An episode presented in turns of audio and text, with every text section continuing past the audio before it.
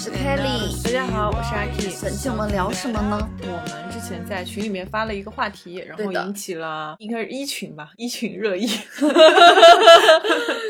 我们明明有一百个群，怎么只有一群在热议呢？就是我那天在上班摸鱼的时候，刷知乎，刷到一个话题：哪些时候你感觉到了社会对女性的歧视？我就觉得很有意思。就现在我们 Workday Drinks 的小群里征集了一下，后来我们觉得这是一个非常非常有趣的、值得探讨的话题，就把它投放到我们的听友群里了。听友群里面就炸开锅了，大家就秒回，然后把真的秒回的受到的那些歧视啊，或者是感受到的这些女性歧视吧，就拿嗯出来讲。然后我们当时看群里面就刷刷刷，一条接一条，一条接一条。我记得我刚把这个论题发到我们群里的时候，有个叫 Lisa 的女孩子，她秒回了我三大段话。嗯，我当时很震惊，可以跟大家分享一下。她说，很多人问过为什么关于女性的文字不问新旧，老反复出现三个字，就是爱自己。难道女人真的如此不经事，连最基础的自己都爱不好吗？是的，实情是，相较于爱，我们对于这身份更常练习的情绪是厌恶。去问每一个女生，你有多讨厌自己，她们就会教给你一整首长恨歌。女人们都很清楚自己五官、外貌、个性的瑕疵，那是她们一路走来，旁人怕她们搞不清楚状况，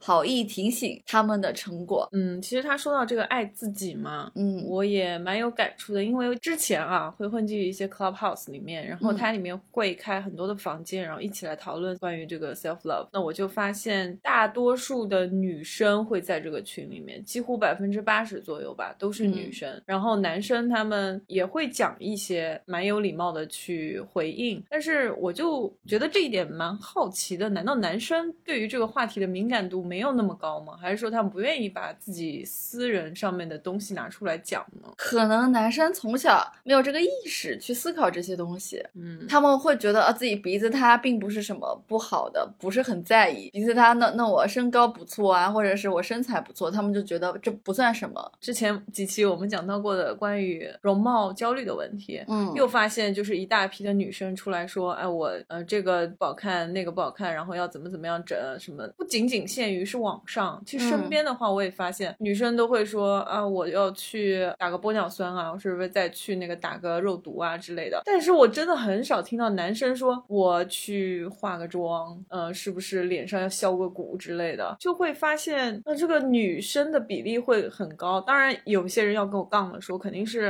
嗯、呃女生你本来自己就在意这些，所以这个就跟 Lisa 她就讲到的说，就是有些时候女生会去娴熟的去裁切自己，去取悦这个社会的人。嗯，我觉得男生有可能是偷偷去做了，但只是没拿出来说，会不会这样？也有可能了。他们觉得可能这是一个没有必要和朋友们之间讨论的事情，是觉得是自己的私事。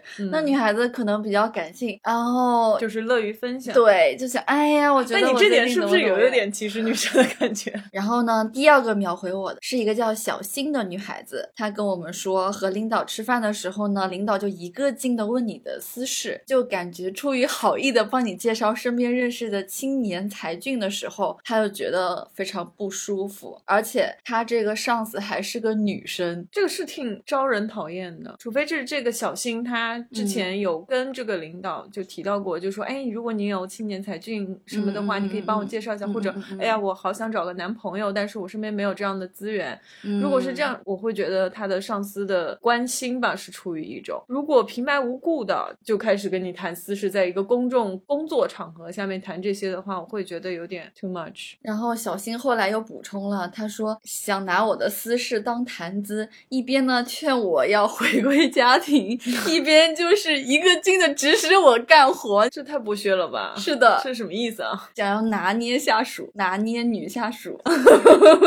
我总觉得是这样。嘿，这种我倒是没有遇到过，但是我遇嗯到过，是我之前的有一个上司，大家叫他灭绝师太之类的一个女上司。我记得那个时候我是在谈恋爱，然后分手的，嗯然后后他就会跟我说，男人没有什么大不了的，不要关注太多关于自己情感方面的东西，然后还是要把心思多花在工作上面。嗯因为那个时候我也是刚毕业参加工作没有多久，但是我觉得他这样也似乎有点矫枉过正，就是他可能是想安慰你吧。对，嗯但是他就不知道怎么去很好的做一个表达，而且我并没有要求他去跟我做这方面的交流。嗯，还好我的女领导们都不管我们的感情生活这些事情。就是听到会有点怪怪的，因为我并没有在跟他讨论这件事情，我不知道他从哪边，可能是其他的同事有跟他反映了这件事情，还是之类的。开完会，然后再跟我说这些东西，当时我是有点惊讶，嗯，但是我不会觉得他是在歧视我，嗯嗯嗯，我只是说对比这个小新来说，我那个领导也确实也是有点矫枉过正，就也是不太对的。还有一些就是有一定年纪的一部分的女性，她就是瞎聊天。我觉得她根本就没有想很多，也没有什么出发点，他就是想跟你唠唠嗑。然后呢，嗯会有这种，我们被唠的一方会觉得你到底是出于什么目的跟我讲这个？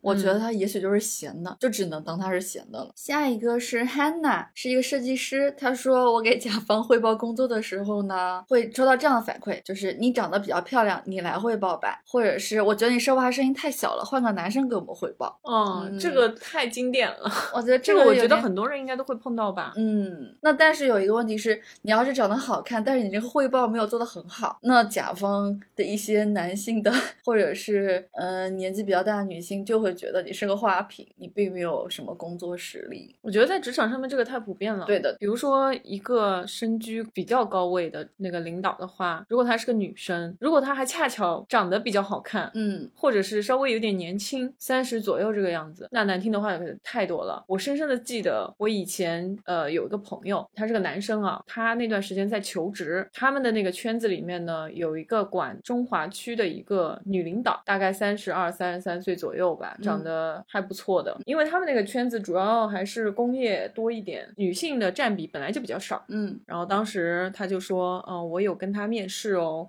什么什么的，我说是吗？那那怎么样？他说，嗯，我听到了一些关于这个女生的谣言，呃，非常精彩，你要不要听？他说这个女生应该就是睡上去的之类的。嗯，然后我当时就觉得，你不就是跟他面了一下试吗？你怎么去散布这样子的事情？这个事情就算是真的，好像你跟我说这个也不太合适。但是如果是一个三十二岁长得挺帅的男性领导来面试他，他可能就不会这么想。就是高质量人类男性，他 他那个叫什么？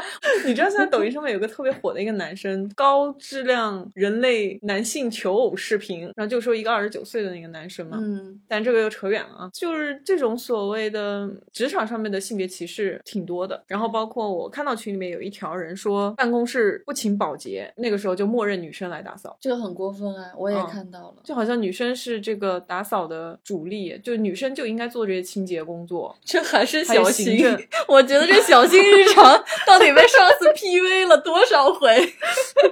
哎，但是这小新心思挺细腻啊，就是这些东西他都能够很坦然对，但是我们其实应该遇到不少吧。但你真的嗯让我想，我能想到一些点，但是没有他那么细致。对，因为我的公司比较大型，有专门负责保洁的人员，所以我不用打扫办公室卫生。好烦啊你！然后我就看到一条很有意思，是我们群里一个在上海的宝爸发的一个嗯言论。他说，我带娃去上课的时候呢，四周都是辣妈，他就感觉四周那些美艳的宝妈对自己投射出一种很歧视他感觉的目光，就觉得这小孩怎么是爸爸带来的？是不是家里有什么情况的那种感觉？哦、哇，但是这个好打脸哦，是女生在歧视他。也不知道是歧视这个男生，还是说歧视他背后这个家庭啊，还是歧视他老婆，就觉得很其实就都是在歧视自己。嗯，为什么自己老公不能带孩子来？你看看人家的老公，我真的觉得这个也挺过分的。但是这样的事情真的普遍到你会把它忽略掉。我觉得就是因为这个宝爸他做的事情是一个小概率的事情，宝妈们是在一个大概率的范围内，他们觉得啊，你是少数的，你就是很奇怪，你就是跟我们不一样，或者说，在这个社会当中，就是有很多女生已经规训到，觉得有些东西就是该女生做的。是的，你这个让我是最想到了，可怕的对你让我想到了一件事情，就是我我之前歧视女性的一 个小的事情，然后被我妈严肃的指出来了。嗯我跟我爸妈在家的时候，我爸那天什么东西掉地上了还是干嘛，他就嗯开始擦地，就开始拖地，嗯把家里弄干净，我就嗯表扬了他。我说哇，爸爸好厉害哦，在帮妈妈做家务。我妈听到了说，他为什么是在帮我做家务？就是这个家不是他的吗？哇，我要是你妈，我要气死了。对对对，但我当时说的时候，我是很自然的说出来的，嗯嗯嗯当时非常惭愧，我就觉得好像是这样，就是凭什么女生就一定是安排做家务的呢？为什么男生帮女生做家务，叫男生帮女生做家务呢？我家里其实是一直是我妈妈主内，我爸爸主外的。嗯我们家庭的分配就是我妈妈在家里做饭做家务，然后爸爸在外工作赚钱这样。我会觉得，哪怕我这么说也没有什么问题。但是当我说出这个话的时候，我被我妈严厉的指出来的时候，我是觉得真的不太行。是昨天我跟我一个在墨尔本的朋友聊了一下关于性别这方面的问题嘛，跟他探讨考了一下。他的家境是比较优渥的，他从小在国内也是上那种排名前几十的学校的。那么从小一起长大的女生也是一路说大学出去念，念到研究生或者博士，然后实习的 offer 非常漂亮，就那种华尔街精英的感觉，一年可能就挣的还蛮多的。然后呢，有一个女生她就是华尔街回来的，挣的也挺多，长得也特别好看，家境也好。嗯，找的老公呢就各方面比她逊一点。那这个女生就觉得，既然我对家里的经济的付出贡献更多一点，我就希望你能够多做一些家务。但是她的老公很烦这件事情，就起了争执。他觉得家里的家务就应该女生多分摊一点，他们就因为这些分歧就闹得有点不太愉快。听了这个之后呢，我是赞成这个女生的。之前也跟我们其他朋友聊过这个事情，我说如果万一以后我是挣钱很厉害的那个人，我的老公不如我的话，那我们的分工可能要变一下，我多在外边挣钱，多主外，主内就是家务啊、小孩啊、什么请保姆啊之类这些事情，就是要老公多担待一点。我觉得这是分工的问题，但是我好像觉得我想的太单纯了，就是国内的这个生活模式和环境，我觉得大多数男生是很难接受这个模式的。而且怎么说呢？我其实不会觉得需要做很详细的分工，嗯因为我知道，就是像呃，我们说 life partner 就是互相要承担一部分的家务事吗。我觉得两个人生活在一起，这是我个人观点啊，我个人觉得，首先是需要沟通。比如说你们两个决定结婚了，那么在这个关系里面要提前的做好规划，而不是说先什么也不管，先什么也不分，然后到时候有问题。当然那样也可以，但那样的话势必会起到一些争执。但是你们两个要说好了，就是比如说我做七分，你做三分，我能接受，你能接受吗？你能接受的话，我们可以这样做啊，就达成一致。倒并不是说我一定要做五分，你剩下五分你必须做。因为这个女生她挣得多，她工作更忙，所以她觉得她老公没有那么忙的话，挣的也没有那么多的话，想要家务她就多担待一点，因为她也没有时间在做，没有更多精力分担在家内。我觉得这个是可以协商的，但是就是因为她老公有一个根深蒂固的思想，就是觉嗯得嗯女生应该多顾内一点点，那所以她觉得那你顾呀。对你顾外，你又顾不过我，他就觉得很奇怪。而且他也嗯不是说硬要怎么，他就是商量的语气。结果她老公还是不行。就这种观念上 面的冲突还是蛮大的。然后我也看了很多网上的帖子啊资料，发现有很大一部分女性都是家境、外貌、能力各方面优于她的另一半的。但是但是往往大多数情况下，她的另一半就是要求你既顾外也顾内，还要顾我的心情。我觉得还是蛮可怕的。我觉得这是一个比较普遍的社会现象吧，可能在国内来说。是的，嗯而且有个非常现实的原因，如果说这个家庭里面有孩子的话，那女生哦的那个。承担的东西就太多了，因为它没有办法，它不仅仅是我们客观上面可以说分割掉的东西，嗯，就比如说什么工作啊、金钱啊、时间啊这些。但是你有了孩子之后，你的时间是没有办法让你自由分配的。而且孩子在前期的一段时间里面，是肯定就是跟妈妈一定要共有的时间要比爸爸多很多的。就是你嗯爸爸你想帮忙，你也插不上多少忙的。就这个是我了解到的，我也没有亲身经历。并不是，我不同意你这句“爸爸帮忙插不了什么忙的”，他起码能帮你洗洗尿布、洗洗奶瓶、换换奶，然后让你舒服舒服，是是是？舒服舒服，这个是确实。嗯但我说的这个帮不上忙，比如说晚上要起夜喂孩子这件事情，嗯就是你哪怕每每三个小时或者每四个小时我醒一次，嗯。就这件事情没有人可以替代你去做这件事情，嗯嗯嗯。嗯就是你只有妈妈你，你没有办法，嗯。你必须你要醒过来，或者你家里请个月嫂之类的，他也要在那个时间来把孩子抱到你的面前，嗯要经过你才他才可以生存下去。嗯嗯嗯。就很多这样子的事情，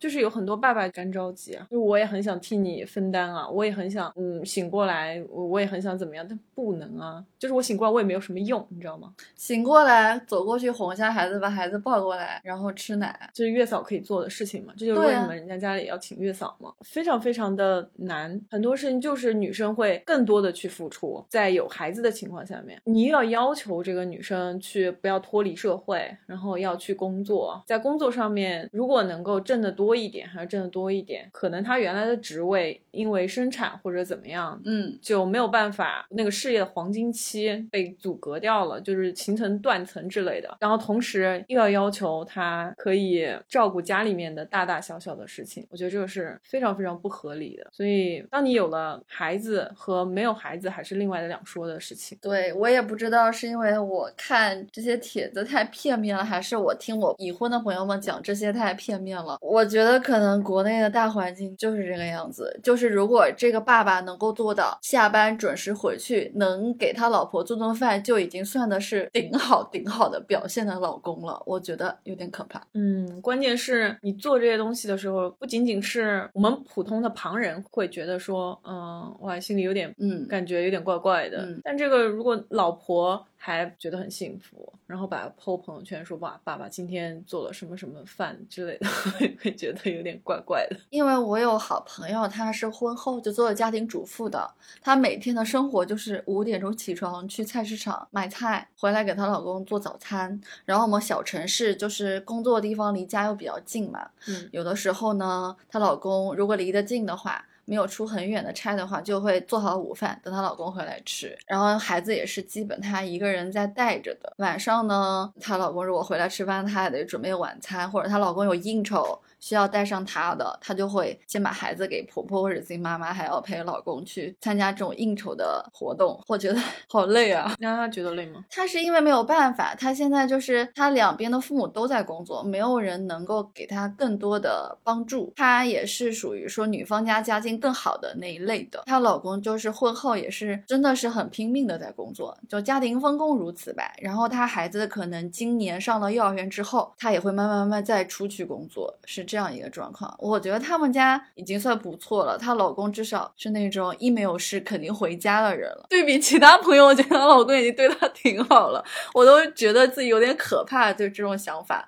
有一个叫丸子的女孩子，她说，嗯，有的时候公司会公派出差嘛，如果出差可能时间久一点的话，就会有人问她说，你们家孩子，嗯，怎么办呀？而且只针对女性的同事，不针对男性同事。这个我也我也问到过。嗯，是不是？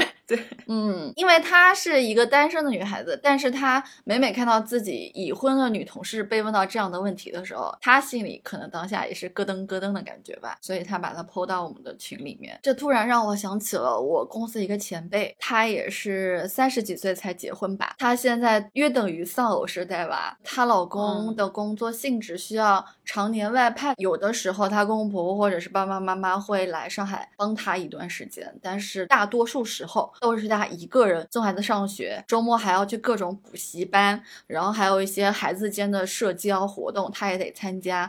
嗯，而且就是有的时候工作做不完，他也只能把电脑带回家，一边加班一边带小孩儿。嗯，我觉得哇，我难以想象这样的生活模式。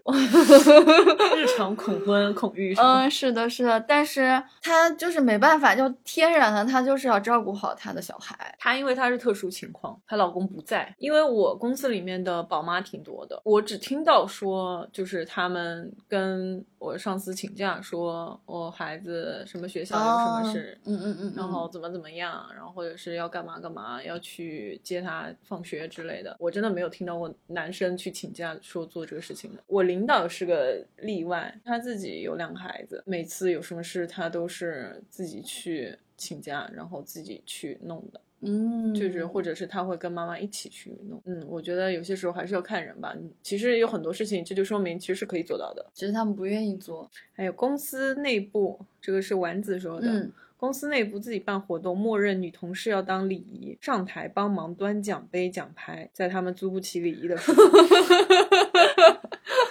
这些这些夫妻，我建议你们 换家公司。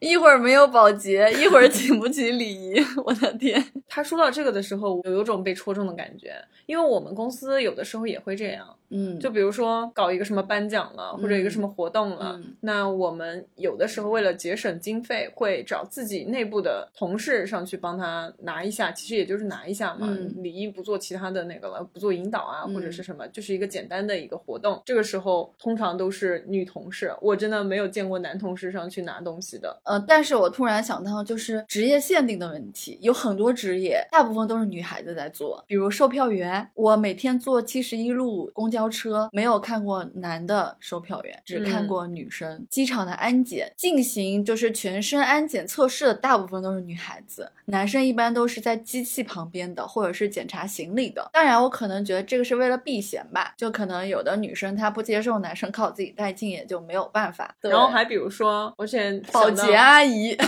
对对对，保洁阿 姨，对还有那种妇科的大夫，我突然想到，我也有性别歧视，是 嗯是这样的，因为我经历过几个上了年纪的女医生的一些面诊之后，我觉得他们对年轻女性太不尊重了，说话特别难听，以至于我后来去看什么毛病，我都是尽量挂男医生的号，我不想再遭受那样的待遇了。他们说什么？就是之前有一段时间内分泌比较失调，经期比较紊乱，那个时候我才高中，我妈妈嗯就带我去当地的中医院了，她就一直说你你女儿这样这样，以后可能很难生孩子啊，什么什么什么，就说的老严重了。嗯然后还有一些不太好听的话，我已经忘记了，我就选择性遗忘了。我觉得、哇哦，但是后来我又去看了一个差不多年纪的男医生，他说话就特别温柔，嗯，根本就没有涉及乱七八糟的事情。他说这个东西调理调理就好了，没有什么大问题的。嗯我的朋友是个男生，他因为一些问题，免疫力方面吧，去看一个女医生，也是被说话说的很难听的那种，而且她也听到她前面那个很年轻女孩子，就感觉有点人格侮辱到这个女孩子，她当时就很气。从那以后，她只找那种三十多岁的年轻男医生给自己看病，因为她不再想遭受这样的白眼。嗯当然，我们俩可能都是以偏概全了，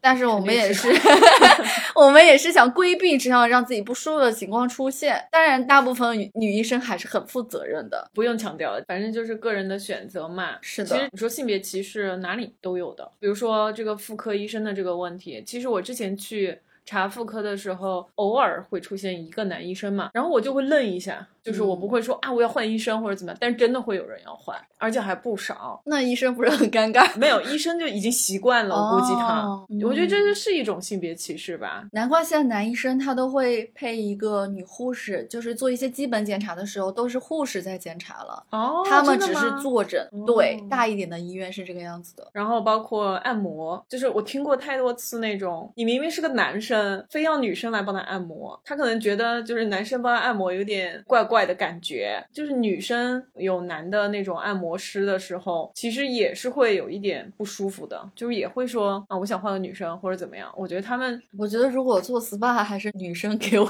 来比较好。是啊是啊，按个你注意安全嘛，按个脚，男生我都无所谓的。很多其实就是这样造成的，嗯就是我们是觉得，哎，可能符合自己的逻辑一点，但其实你已经对别人的职业上面造成了一定程度上面歧视的意味。嗯，然后包括那个游泳教练，就我之前不是要报那个游泳课，我不是在学吗？嗯我一开始那个客服就问我说，嗯、o k 那我就是帮你安排一个教练，然后有什么特殊要求吗？然后当时我就在那个群里我要帅哥。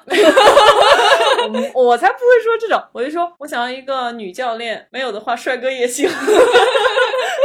当然这是开玩笑的话，就会有很多的人做这种运动啊或者什么的时候，就是希望找一个同性。当然也不是说那个异性教练就是不专业或者怎么样，根本就没有从这个方面去考量。对，然后包括舞蹈老师那种比较贴身热舞的那些，或者是哦像什么高跟鞋舞这些，如果是一个男老师的话，那有很多人也会选择去规避，根本就不从那个专业的角度说啊，这个老师获过什么什么奖，这个老师呃跳舞跳得多优秀，舞姿多优美，第二上来就说人娘。我又看到丸子，他后面说了，他说我们部门有个咖啡机，心情好的时候呢，会顺带给同事们也做了，给他们端过去啊什么的。结果呢，这些男同事喝完，并不会去主动清洗杯子，然后他和他的女领导两个人再把这个事情给善后。我觉得，哇哦，你都有女领导，不能指使某个男生去把它洗干净吗？也不是指使男生，就是谁喝的，然后剩下的谁没弄干净就去弄呗。对啊，对啊，可能他们把这个当做一种理所应当，就觉得就应该是女生去收拾啊。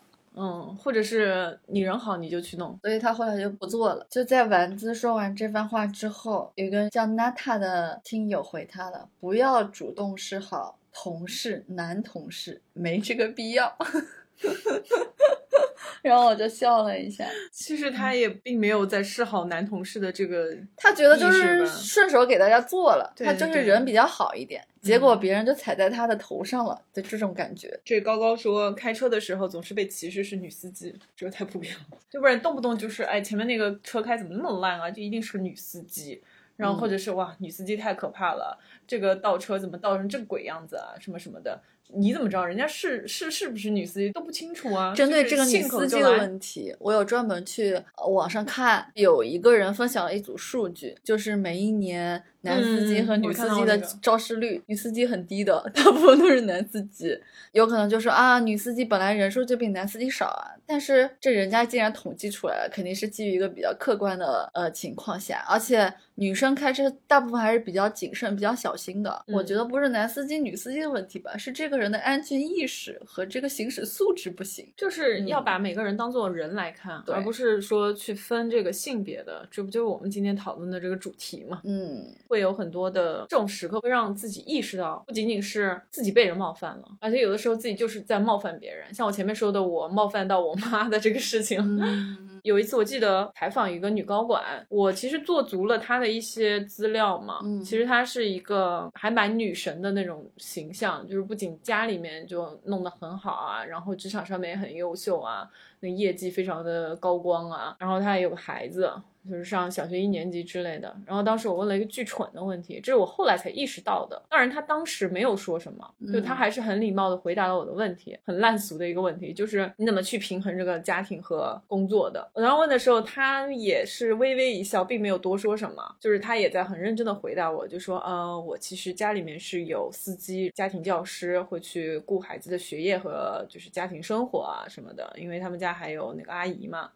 然后他说，所以我其实基本上也是比较平衡吧，就是工作啊什么的都自己弄，然后家里面的事情就交给专业的人去打理，然后孩子可能就是稍微没有那么多的时间花在他身上，就是确实也是自己比较遗憾的。就他回答的也是蛮好的，我觉得。我后来在整理这个东西的时候，我意识到了我不应该问这个问题。我觉得这个问题就是很有歧视意味，因为我也认识这个高管她的老公，因为她嗯老公当时也在公司。如果我去采访她的老公，你不会问这个我问题不会问这个问题。斯嘉丽·约翰逊她在接受那个漫威就是复仇者联盟，当时有一个采访，然后台下记者就问别人是如何去打磨那个角色的，但是问到 Scarlett Johansson 的时候，就问他说，在你之前的这个几个月当中，你的体重是就是还是比较重的，然后你后来是怎么样维持的，就是怎么样去控制这个体重的。然后当时他就怒了，就在现场就说：“我等了半天，就是你问人家的问题是一个蛮深刻的问题，然后你问到我关于怎么节食、怎么保持身材上面，你是认真的嘛？就是会这样混。然后我就想到这个跟我去冒犯我那个女高管其实异曲同工啊，打个双引号，就觉得有很多时候自己在无意识之间真的也会冒犯到别人，会含有一些歧视性的东西。你就是这个东西不能细想，就如果对方 get 到一点点的话，其实已经对他构成了一种无意识的冒犯。但是你这个问题，感觉大部分 HR 都会问女性应聘者的。是的，我想到之前看的那个综艺《心动的 offer》，嗯。他们每一个人履历都很漂亮，每一个人能力都很在线，但是女性面试官还是会问女性面试者，将来如果你有孩子，你结婚，你如何平衡工作与家庭？这个之前的那个嗯劳动法不是规定已经不能问了嘛？就是关于 HR 是不能问了。对，但是但是还是会被问的。当然会问了。我现嗯在我最近这段时间有在看工作机会嘛，就是男女都会有，嗯都会问我说啊，不好意思，我再问一个问题，请问，呃，您现在是单身吗？您有孩子吗？吗您考虑三五年之内？有这样的规划吗？或者怎么样？其实这些都是已经违法了啊。很多时候也不是说这个社会上面其他的人或者是异性，然后对你有一种冒犯的这种歧视意味，很多时候也是自己或者是女性对同性之间有种这种歧视意味。哎呀，那可太多了呀！就是说，哎呀，你是女孩子也不用干这么重的活呀，然后你是女生，数学可能成绩没那么好也没有关系啊，女生就嗯不太适合理工科啊。真的，真的，嗯，或者是搬不动这个东西也没关系啊，你天生就是力气比较小的嘛。嗯，还有女生就是方向感不好啊，对啊就分不清东南西北、啊，太多。了，可是我从小到大认识太多女学霸了。我以为你要说，可是我就是那个女生吧。我不是，我学习比较一般，我理科确实不咋地。嗯 但是这不是因为我是女生这样，只是我这方面我不太行。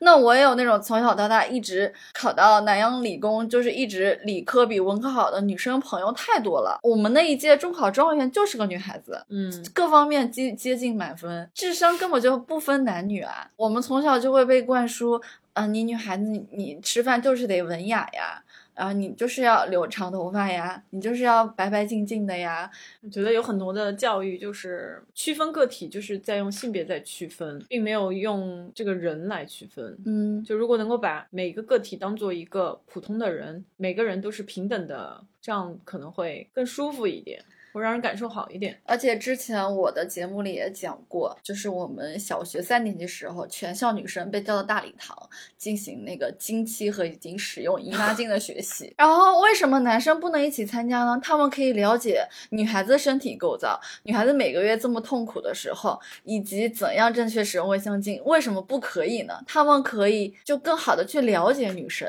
有点点问题，有点点问题啊。下面就是欧阳，一个女孩子，她说我特别喜欢做饭，但是这属于我自己的兴趣爱好。嗯，但是呢，他周边很多人就跟他说：“哎，你你厨艺这么好，以后你谈婚论嫁这一点就非常加分。”他当时听到这个话，就心里非常不舒服。太能理解了。我觉得应该每个家庭都会有这种吧。比如说你是个女生，然后你妈妈就会说：“哎呀，你看你房间这么脏这么乱啊，自己不知道收拾收拾。你以后如果嫁到婆家去，嗯，你会被人家嫌弃死吧？人家才不要你这样的呢，是不是很熟？”嗯就这种话，就是很明显的带有就是觉得你女生你就是应该把这些东西弄干净啊。嗯哪怕你换个说法呢，你可以说，哎，你不要把这个地上啊，或者是这个东西乱扔啊什么的，你好好整理整理，这样你自己看到不也舒服点吗？嗯，嗯在我家。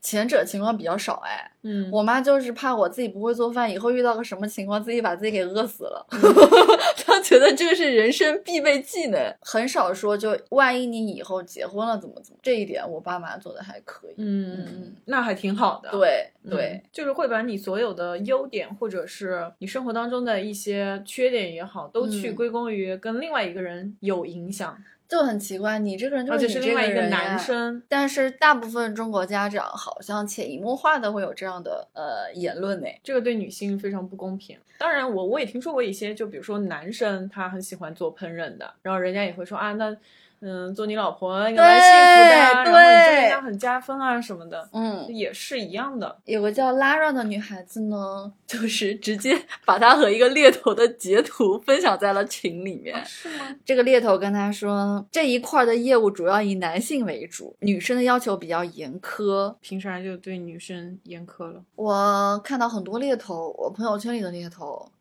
什么都是三十岁以下男，哦，是哦，嗯，然后我就感觉到我的危机，我是一个快要三十岁的女生。到底是哪里不行？可能有的是偏销售，或者是偏更对接客户一点。他们可能觉得男生经常出差比较方便，不像女生嗯可能有身体方面的原因啊、家家庭方面的原因原因啊，可能就比较麻烦。用人单位可能会为了规避这些风险，但是你怎么知道这个女生有家庭了或者身体不舒服，她就不能胜任这个工作呢？但确实有一部分女生做了一些比较过分的事情，就是我们隔壁部门是面料部门，我有听人事讲过，他们有几个女生都是连续辞职的，都是因为刚进公司一两年就怀孕了，直接辞职了，然后就不干了。嗯，当然，有一方面可能他考虑到公司待遇不太行，辞了就辞了，但是也有可能是就是他想要占着公司的福利，嗯享嗯享受完这些基本工资之后，孩子出来了，然后稳定了，他也就走了。每个公司遭遇过这样几起案例，我觉得用人的人也会挺害怕的。其实会有哎，嗯我之前公司就有，有有个女生，她怀孕了之后根本就还没有显肚，可能也就两三个月，当时、嗯嗯嗯她就工作非常的懈怠。记得特别清楚的一次是在一个会议上面，然后当时领导布置了一些比较多的工作吧，然后这个女生当时就不开心了。她觉得自己是孕妇就要受到优待。对，她说不太想做那么多东西，可能做不动之类的。那么领导说你应该还可以吧，就是两三个月嘛，什么？嗯她说我现在要保胎之类的，好像矛盾还有点升级吧。然后这女生直接说了一句啊我想吐，然后就直接出去了。这件事情我们都觉得是这个女生做的挺恶心的嘛。这个女生就说反正你们也开不了我，因为我现在是孕妇。之后的结局是还是把她开了，就是赔偿了一些费用。嗯，要赔偿。对，但是这个人真的是太过分了。但我觉得，如果你真的是身体方面的原因，你要保胎，你可以先休产假呀，跟公司打申请啊，把工作该交接的交接，这样不是更提高大家的工作效率吗？我们不知道他是不是具体有这方面的身体问题。嗯当时我们跟他接触下来，因为我们在一个办公室嘛，嗯，我是觉得没有问题的，觉得他就是矫情。就是有部分女生还是要借着一些点来发挥，这样子挺难办的，这样子让那种非常坚守自己的女生情何以堪呢？所以很多单位，他一方面有可能是吃过亏，然后或者是大量的这些事例，让他们就忌惮。对他们会方式太过简单粗暴了，就是觉得这个女生就是不能胜任这些工作。然后或者这个年龄段的女生，我就不能给她赋予特别多的职责啊，或者职权啊、职位的晋升啊这些通道啊，我得给她限制一点。就是同样能力情况下，一般还是会先升职男性，这确实是这个样子的。之前人家也在群里面 PO 了一个说，十三部门发文支持女性科技人才发展嘛，然后统计了一下，身边有女性科技人才吗？其实女性科技人才应该很多吧，只是我们不在这个学术圈里，可能也不太认识太多搞科技的人。那我最近不是一直在看中国通史嘛，我发嗯现女性的考古学家挺多的，至少有三成出镜在讲解这些事情，我就觉得还好呀。这些女性学者、女性科学家还是基数蛮大的，只是可能社会环境下没有给他们更好的通道以及晋升的空间而已。他们很少能出头吧，只能这么说啊。下面就是 Nasrin 开了一个脑洞，他说我非常支持 女性科技的发展，比如说呢，女生负责生蛋，男生负责孵蛋，也许以后的科技可以实现吧。我不要生蛋呢，是变种人了吗？是 种族都变了吗？种群？对，都不是哺乳动物了。他 但是我理解他的意思了。他就觉得女性生娃太辛苦了吧，付出的东西要太多了，所以他也是让这个生产的过程有男性的参与，可能他们能够体谅的程度会更高一点，应该是处于这个出发点。嗯二群有一些比较激进的言论，我跟大家分享一下。嗯，这是一个叫 Crystal 的姐姐，她说国家让生三胎，感觉就是作为女生被要求上的厅堂，下的厨房，左手工作，右手家庭，生三个娃还要延迟退休。对。就觉得还不够吗？还要再给我们增加一些什么负担？好窒息哦！真的，因为我看到这些文字，然后我想到我身边认识的一些宝妈，就真的是三胎的倒暂时没有啊，就嗯两胎的确实有。嗯，那真的是非常辛苦，而且部门里面请假最多的就是他们，因为他实在没有办法，要顾孩子嘛。对，但是也不是说你爸爸不能顾的，因为他们嗯也是有人在照顾嘛，但很多时候也都是她去弄，但她老公不管，不管完全不管。不管哇，那这这就是出钱 传说中的丧偶式带娃了。就出钱。他觉得我物质基础给予充分的保障，就是做到了，就不用再做其他的了吗？是，所以很多东西就没有办法量化的，除非你们两个都提前的商量好了，就是达成了一致，否则的话，你说我五，你也要五。你说的五是财富上面的五，然后另外是情感上面的五。那财富上面的五可以理解，就是很好量化。那情感上面的五如何量化？陪伴的五如何量化？嗯，我今天花三个小时，你花三个小时，那还有质量呢，所以这个东西嗯就很难去达到一个平衡，你就还是要看双方是如何协商的，对于这个家庭的这个人力分配吧。还是要婚前擦亮眼吧。又扯远 Anywhere, anyway, I will love you. We rule the world, just you and I. Just let me down. We walk the line, but now nothing's gone wrong. I'll take a shot for you. 看大家分享了这么多，然后思考了思考，我曾经有一些感到很不舒服的时候。我写的第一点是食堂的给我盛饭的阿姨。你这这绝对就是你的剧本。就大学的时候，嗯、因为我在师范学校，师范学校女生多，男生少嘛。那同样三角钱的米饭，男生就是我们女生的一倍，让阿姨给我多加一点，她就会多收你钱。啊，后来嗯我就托我们班唯一几个男孩子，就是说你帮我去打份饭，我把钱转给你，这样子才能打到分量更多的菜和饭。欢迎大家报考南京大学，不要报考南京师范大学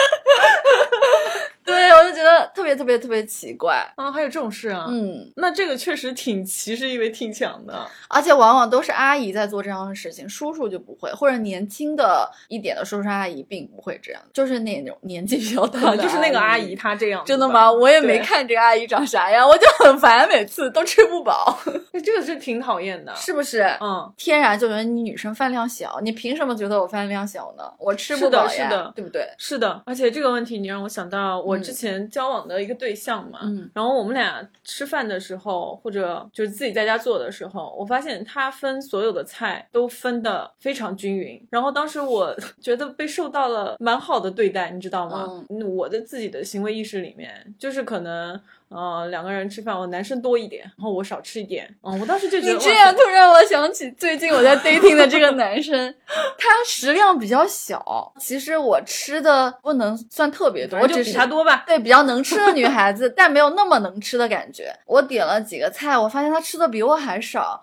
我就说你一个男生，你应该多吃一点什么什么。我现在想想，我那个时候也是不太正常的行为。凭什么男生就要比我吃的多呢？人家不可以饭量小吗？想想自己身上的问题，对，你看我们节目多好，自天天反思。真的真的，嗯，还有一些俗语，就刚刚群里有人说的“上的厅堂，下的厨房”，还有一些成语，比如说“秀外慧中”，为什么只能形容女孩子，不能形容男生呢？没错。对不对？是，但真的很少会在评语上面看到老师去评奖一个男生是秀外慧中，反正我没看到过。但是这个词我很熟，为什么？因为经经常说你在我的那个评语里面。我的评语里面一般都是大大咧咧之类的，就可能说我疯疯癫癫的。老师看人还挺准。而且我突然想到之前我同事们对我的评价，他说：“Kelly，我觉得你一看就像那种完全不会做饭、不会做家务的女孩子。”但是后来认识时间久了，发现你真的很会做饭，然后也很爱干净。我说：“你们对我是有什么误解吗？我看起来怎么了？” 他们是对你有误解，不是对你的性别有误解。他们就可能觉得平时穿的比较酷、比较 fashion 女孩子就不太会照顾家里。他们有的时候会觉得我比较冷静，但我疯起来我很疯，就是人的反差还是很大的。不过我享受到的其实红利倒是挺多的，比如说这个东西你不要弄了，让那个男生来弄。为什么？就我前面说扛水啊，重的体力活，嗯或者是我们搬过几次办公室嘛，然后我那个电脑其实很大的，还有键盘啊，然后这些东西收纳什么的，你要把那个东西要搬到我原来的一个纸盒里面去，嗯然后要把泡沫等它封好嘛，嗯这样搬运，大概搬了两次家吧，每次都是男生帮我弄的，就是我也不是不能弄，嗯。嗯，但是但他们天然觉得这件事情就应该男生来做。对，然这么说的时候，我也觉得可以，哎呀，那要是有的男生天生力气小，他不是很烦？就是我看到之前看到的一个视频，说一个嗯 gay 里面的零吧，在那个野外抛锚了，就是发了一个视频在网上面，嗯向那个广大的男生求助。然后就说啊，赶紧来，就是帮我换轮胎吧，帮我怎么怎么样吧。然后你知道谁去了吗？嗯，一个拉拉里面的那个 T 去了。我的天，对，他说等我哥们儿，我会我来了，你在哪儿？把你位置发给我。这还挺搞笑的。哦，嗯，其实这个东西就是看某个人擅长不擅长吧。真的，嗯其实跟你的性别啊根本没有什么大的那个问题。嗯像我这次去爬山也是，有个男生说他想保护我，就我们要爬那个岩壁嘛，嗯，我走在他的后面，然后发现他太慢了，然后走到了它前面，嗯然后我发现那些地方确实蛮难走的，嗯就是你都不知道你脚下踩下去的是什么，嗯就是可能是岩石，也有可能是那种小的石子，也有可能是树枝。或者是铺的草的那种东西，嗯就是你不知道你一脚踩下去是什么。但是我还要小心翼翼对的，。但是我还挺会走的，我不知道为什么，是我下盘比较稳还是怎么样？嗯就我发现爬岩石、攀岩这件事情我还是 OK 的。嗯，然后我就走出去很多，我只闷头看下面嘛，嗯我不知道过了几分钟吧，我一回头看，他就掉我好远好远，嗯我就说你为什么看起来像一个 old man？然后他说他说哎，我知道我这个我这个不太行，你就会觉得蛮好笑的，就是嗯他是觉得你是女生，然后我就要来保护你，但他不知道的是我的运动细胞比他 活跃很多，嗯所以这个还是要放到个体里面去看。嗯，所以我歪个楼，你从八米的地方跳下去了吗？听众朋友们，我没有讲错，真的是从八米高的地方跳下去。对有一个阿 K 没跳我没跳，我真的没跳。你说到这个，你男性的随行人员觉得要保护 觉得要保护女生，这个他因为他是西方男生是吗？对，嗯，我昨天还是和我这个在墨尔本的朋友，因为他很小就移民过去了，他们那边西方的法律是非常保护女生的。假如说你同居满三年以上，其实就认定算事实婚姻了。如果你们分开了。或者是离婚了，你的婚前财产是要分一半给女孩子的，但是国内的法律完全不是这个样子。国内婚前财产是谁的就是谁的嘛，是的没有说特意保护女性这哎一，块但。是据我自己的这种个人经历啊，就我身边的诶西方的朋友跟中国朋友都有嘛。然后我是发现有些西方的男生是确实是比较绅士吧，传统意义上面，嗯我会觉得他们那个想法歧视意味的一些动作吧，或者是举止会比中国男生要少很多。哎，就比如说国内的男生很多都会觉得，就女生你就是不能做这个事情，我来帮你做，嗯然后我就是要保护你，我就是要怎么怎么样。你说你拿个行李箱走在路上，你你上不去了，你需要人帮忙，中国男生义不容辞啊，就直接冲上去说：“我来帮你拿吧。”然后你说不用了不用，我来帮你拿吧，就帮你拿走了，对不对？这种事情很普遍。但是如果是一个西方的男生，我会觉得他们反而会稍微思考一下，说这个女生需不需要帮忙。或者我去问一下，说你需要帮忙吗？这个女生说我算了算了，我自己弄吧。她也真的会让你自己弄，就是她不会搭一把手的。我说的是法律层面上，西方它还是非常保护女生的，但是国内它你是什么就是什么嘛，没有偏袒谁，而且可能会不太尊重就是婚后女性做家庭主妇这一块的贡献吧。嗯对，但是是西方可能会更尊重这一块。但是我当时有个非常新奇的视角，就是说，难道西方这个很有保障的法律不是建立在他们已经觉得你这个女生在这方面就是弱势的角度上面吗？嗯嗯所以你才会出台这些保护政策，所以它还是偏颇的，所以就可能各有利弊吧，就这一点方面。而且就既然意味着很多女生她就觉得我是弱势群体，就像你刚刚说的搬东西啊。对对呃，修电脑呀，这些东西就应该是男生来帮助我做的，我就应该这些我不太擅长，就我觉得不应该有这种想法啊。当然，我每次搬东西的时候，我也希望有人来帮我，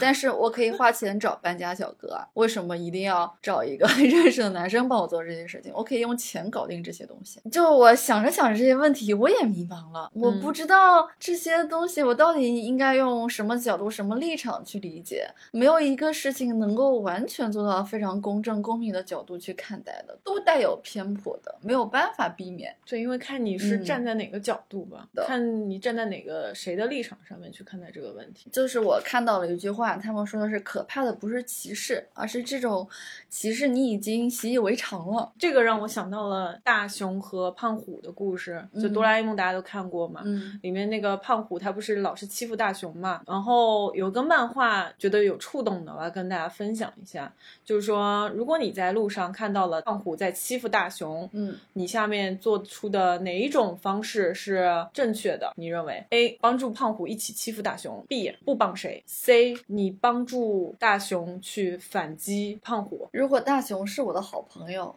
我可能第一时间还是会帮他摆脱这个困难，然后我还是会问他你们究竟这个过程是怎样的，然后再给他分析。就当下先把我的朋友拉出来。如果这两人我都不认识，我选 B。呃，如果认识的是胖虎，我说不定还会去帮胖虎。对，就不好说。你想的好复杂哦。是的，我想的太多了。点在于说，是除了 C 之外，其他就是都没有在帮助大雄。A 你是帮助那个嗯胖虎去打大雄，这个肯定所有的人几乎都不会觉得对这是正确的，对不对？嗯嗯然后 B 就是你漠视，但其实漠视也是一种在帮助胖虎打大熊的过程。嗯这就是为什么我们说歧视无处不在，社会各行各业、各种呃性别或者是各种职业，就是有那种歧视意味的存在。很多时候不是说你真的你去做了一个歧视他人的事情，而是说你没有在拒绝不做歧视他人的事情，或者是你根本就忽略了这一点，而在潜移默化当中已经铸就了这个风气。就这个社会上，因为人是群居性动物，他们一般就是生活在大部分情况下，但凡出现了一个小概率一个情况的话，他们就会觉得这个很奇怪。也许他们本意不是歧视，他们就觉得你跟我们不一样。激进一点人就觉得你不符合社会的规则，太我行我素了之类的。这个是好像很难去规避的，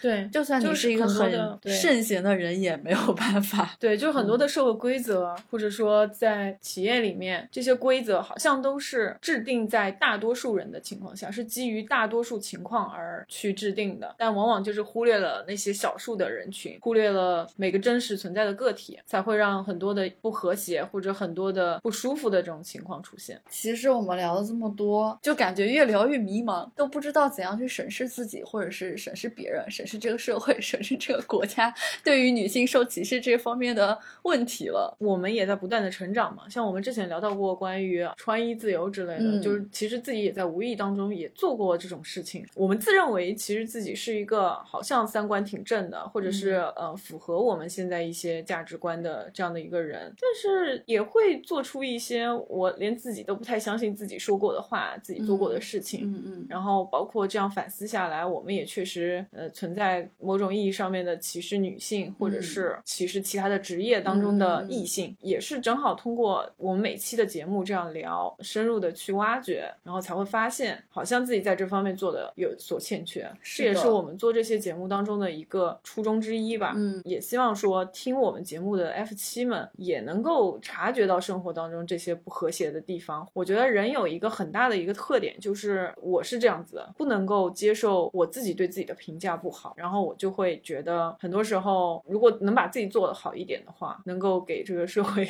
减少点负担的话，可以给身边的人感觉感受上面更好的话，我会愿意去做这个努力和改变。我是想各个国家、各个地区，他们高层的决策其实也挺痛苦的。像这些法律法条啊、准则之类的时候，他们应该也参考了非常非常多数据、非常非常多事例，他们肯定也是想要尽量站在一个非常中立、非常公平的角度去制定这些。但是没办法，人他就是有主观因素在的，制定这些规则的这个团队 肯定也是有自己的主观因素在的，所以他出台的时候，他能不能服众也是一个很大的问题。鉴于这个层次特别高，也不是我这种普通的中国公民能够想到的那个高度，我只能说大家就各自体谅吧。那嗯社会环境问题可能就是这一个区域啊，它自古以来这些习俗啊、文化，大家就约定俗成了，大家就默认了。那但凡出现一个很不一样的，你就觉得哎，是不是它有问题？但是这种时刻是我们作为个体、作为个人可以进行反思的是地方。法律它是不能够去衡量一个人的道德水平，它还不嗯足以达到这个层次。是的，那道德水平就只能靠自己或者是其他的一些约束。让我想到了罗翔老师《法外狂徒张三》，他说：“也许这个人没有违法犯罪，但也许他也是个人渣。”还是希望我们自己以及能够听到我们节目的听众，就像往常一样，能够汲取到一些温暖，能够有一些东西可以供给你们自省，能够和我们一起成长。嗯或者看我们成长也行。